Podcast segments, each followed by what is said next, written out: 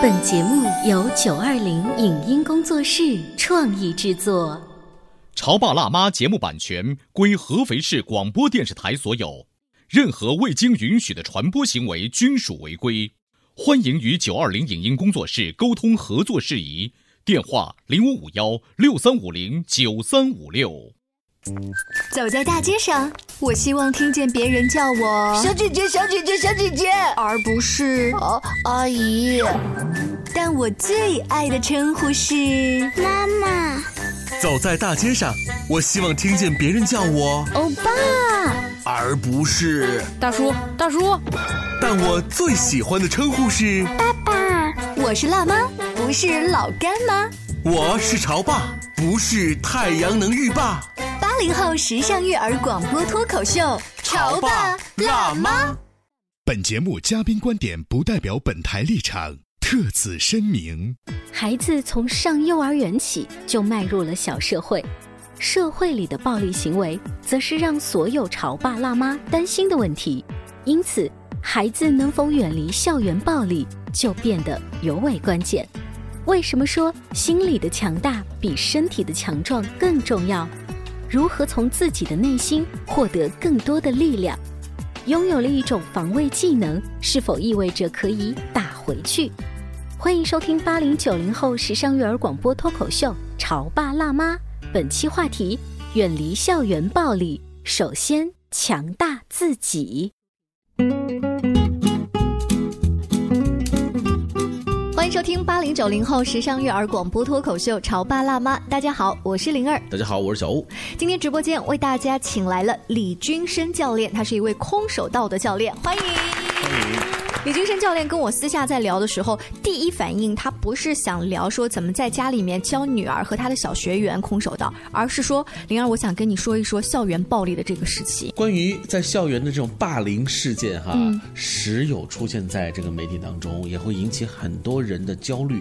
所有人都以为校园是最平和的一个地方，是一个学知识的地方，是一个长大成人的地方，但没想到在这样一个地方当中，我们会看见极个别的那种痛心的事件出生。但我不知道为什么李军生教练呢，就是他特别在意这个事儿，是因为你自己本身是空手道教练，每天跟这些呃武功之类的东西啊相接触，所以哎，好像都是武，还是说你自己家里面因为有一个女儿，所以你会特别关注这个校园的霸凌事件？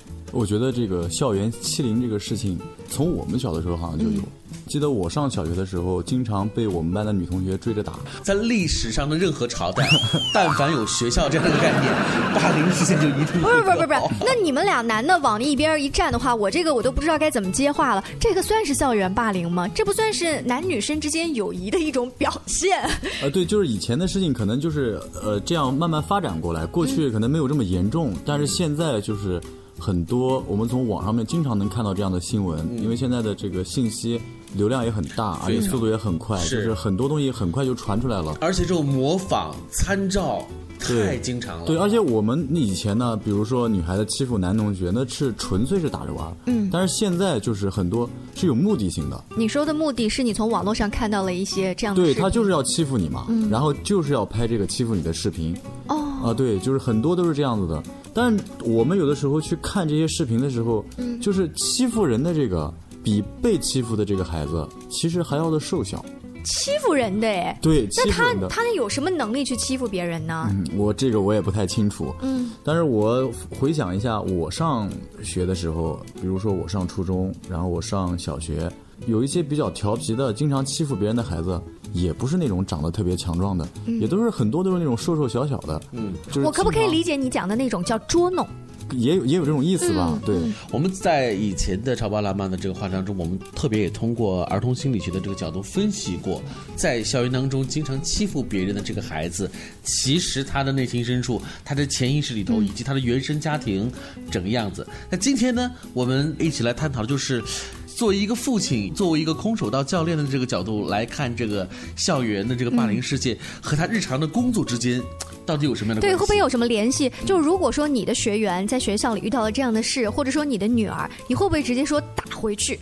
我们首先要求就是你不要出现一种特别害怕的这种这种情绪，嗯，以及就是一直是逃避的这样一种心理，因为这些事情，你是害怕也好，是逃避也好，他是根本躲不过去的。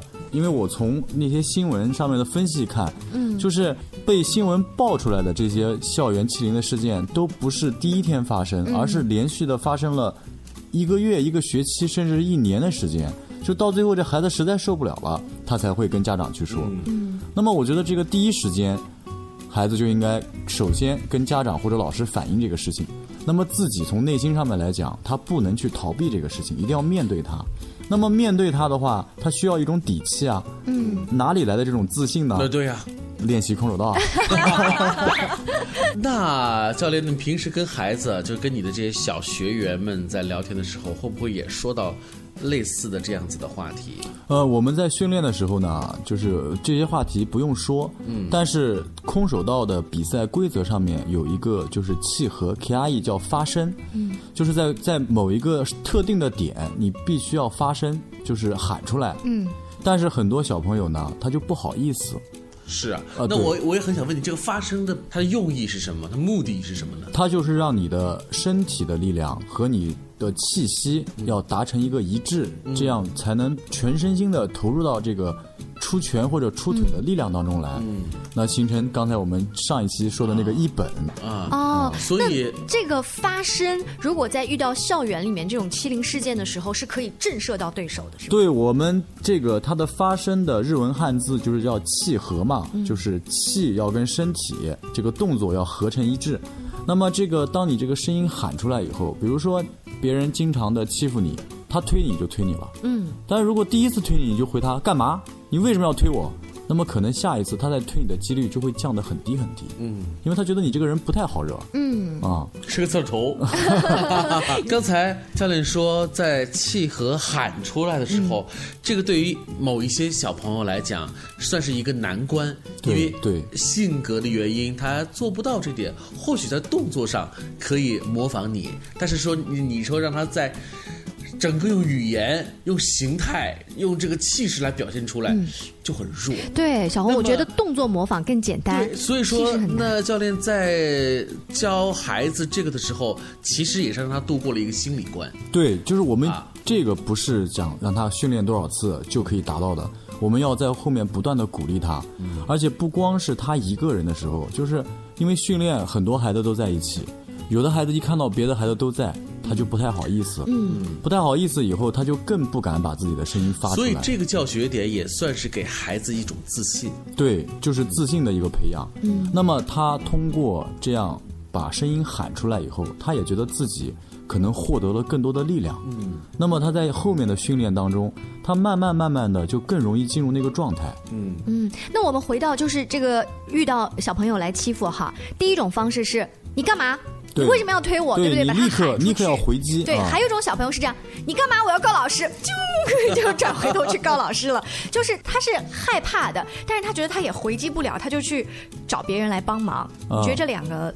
哪个？但是这些都是有回应啊，嗯，但是更多的这个被欺凌的对象是完全没有回应的，就是纯粹的就是逃避或者躲，嗯啊，呃，如果说别人推了你一下，你只是问干嘛，但这个时候就是在教练看来，你还不要出手，对，当然，所以你们你们一般是就是指导自己的学员说什么时候你才可以还手。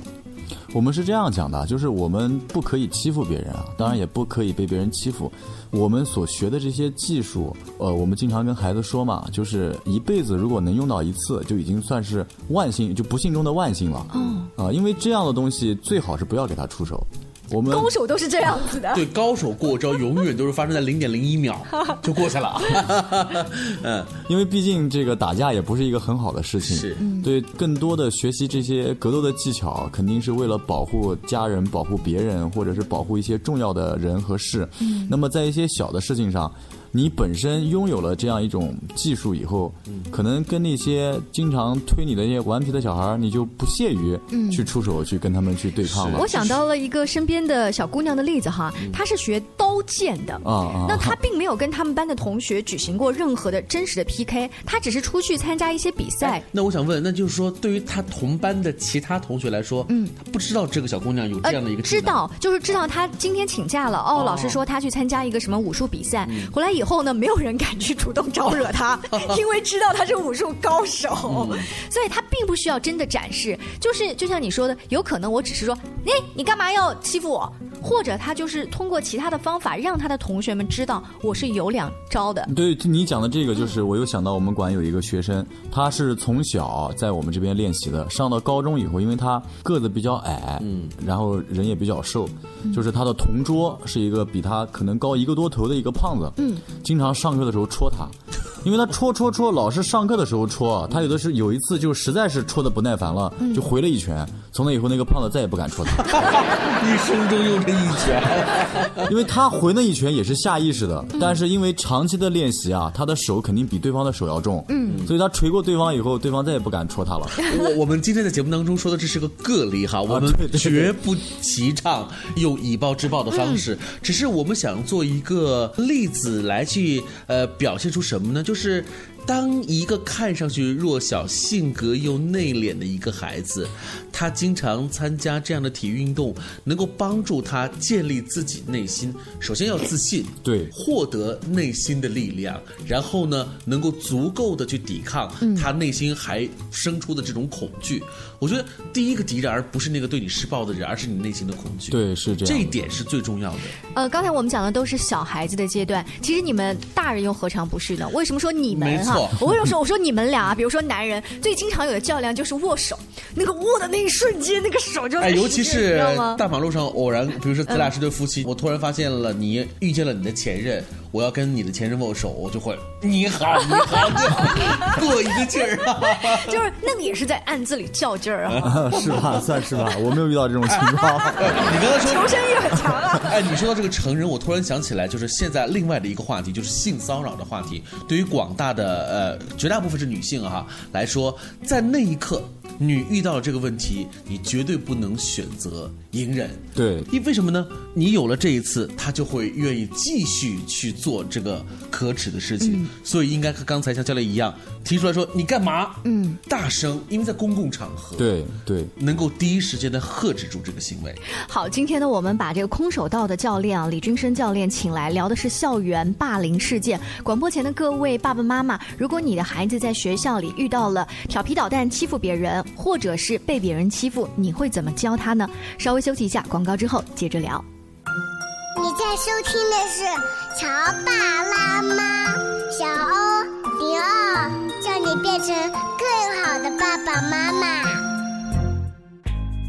《潮爸辣妈》播出时间：FM 九八点八合肥故事广播，每周一至周五十八点三十分首播，次日十四点重播。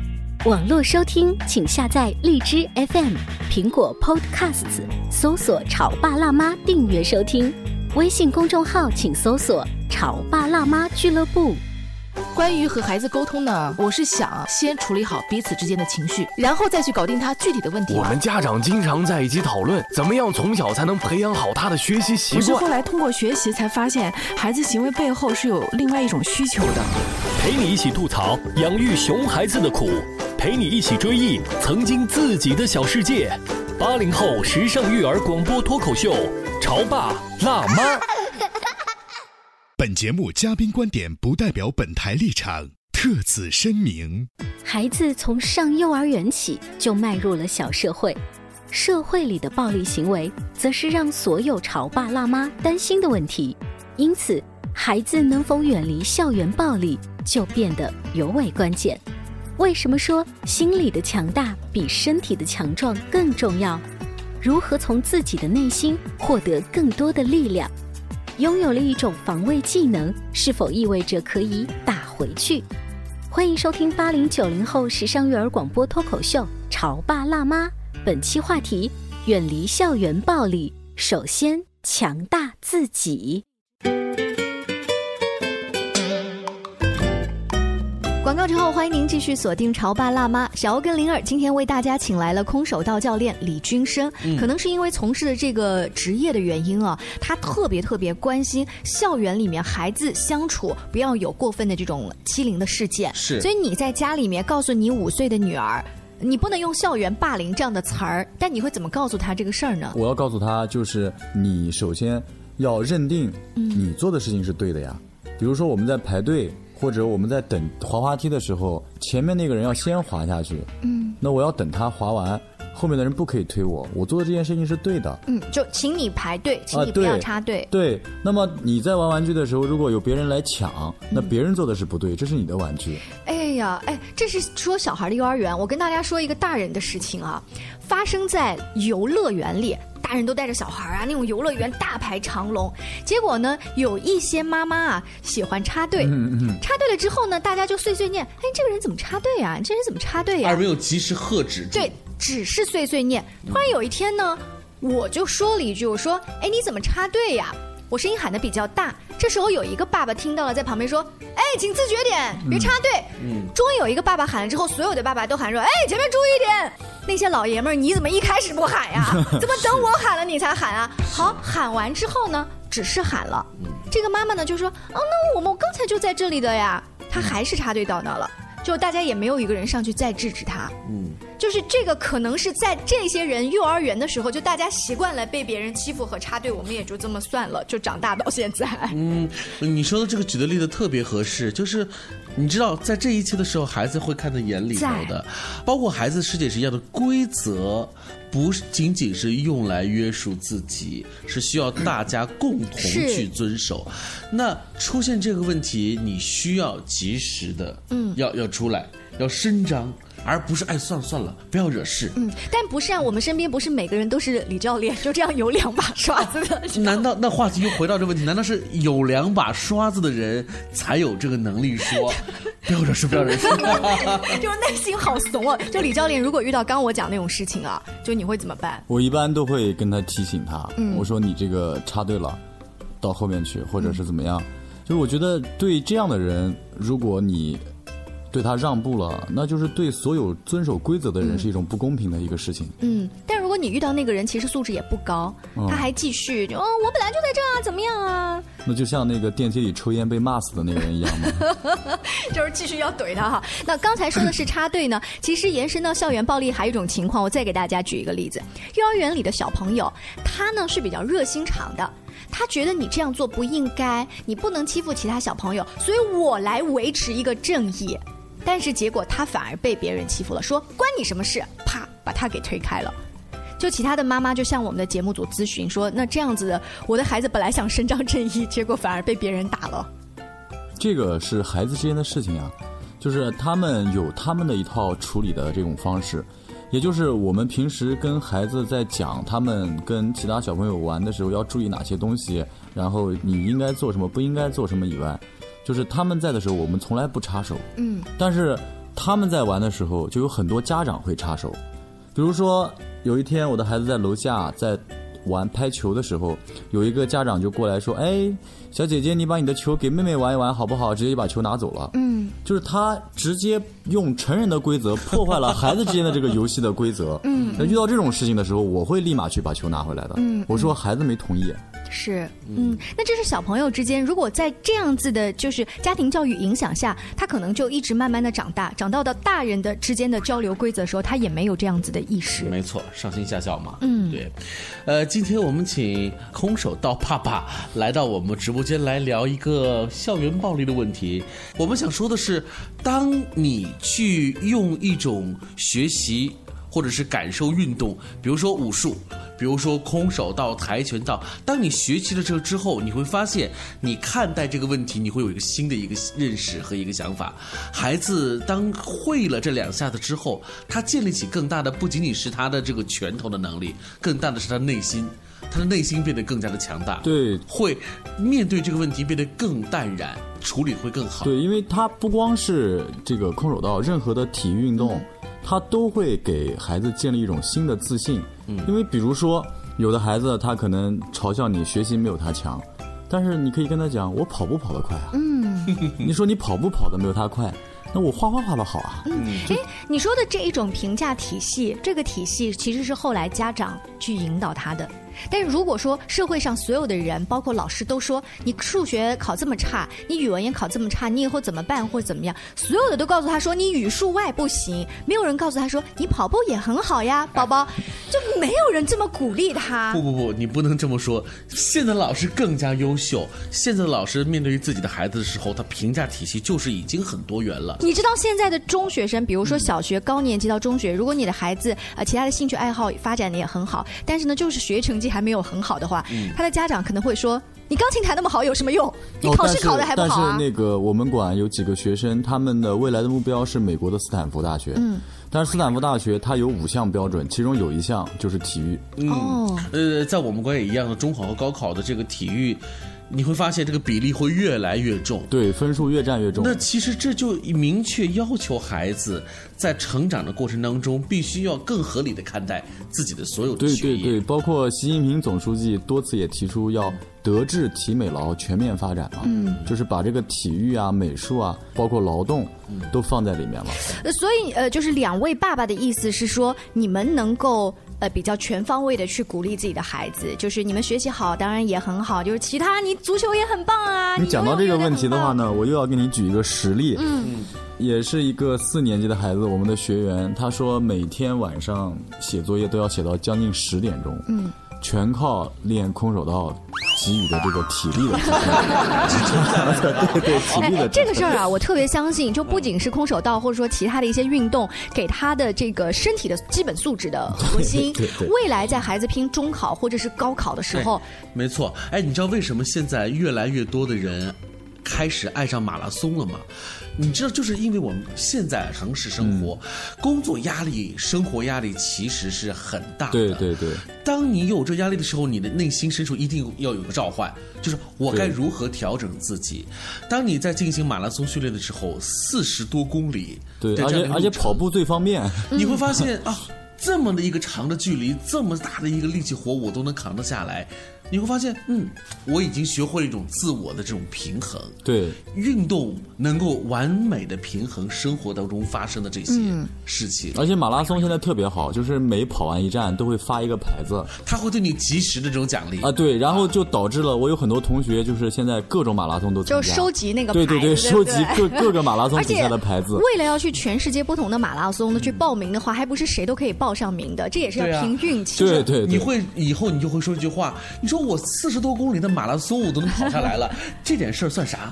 我就是四十多公里的马拉松我都跑十几趟了。是啊，算啥呢？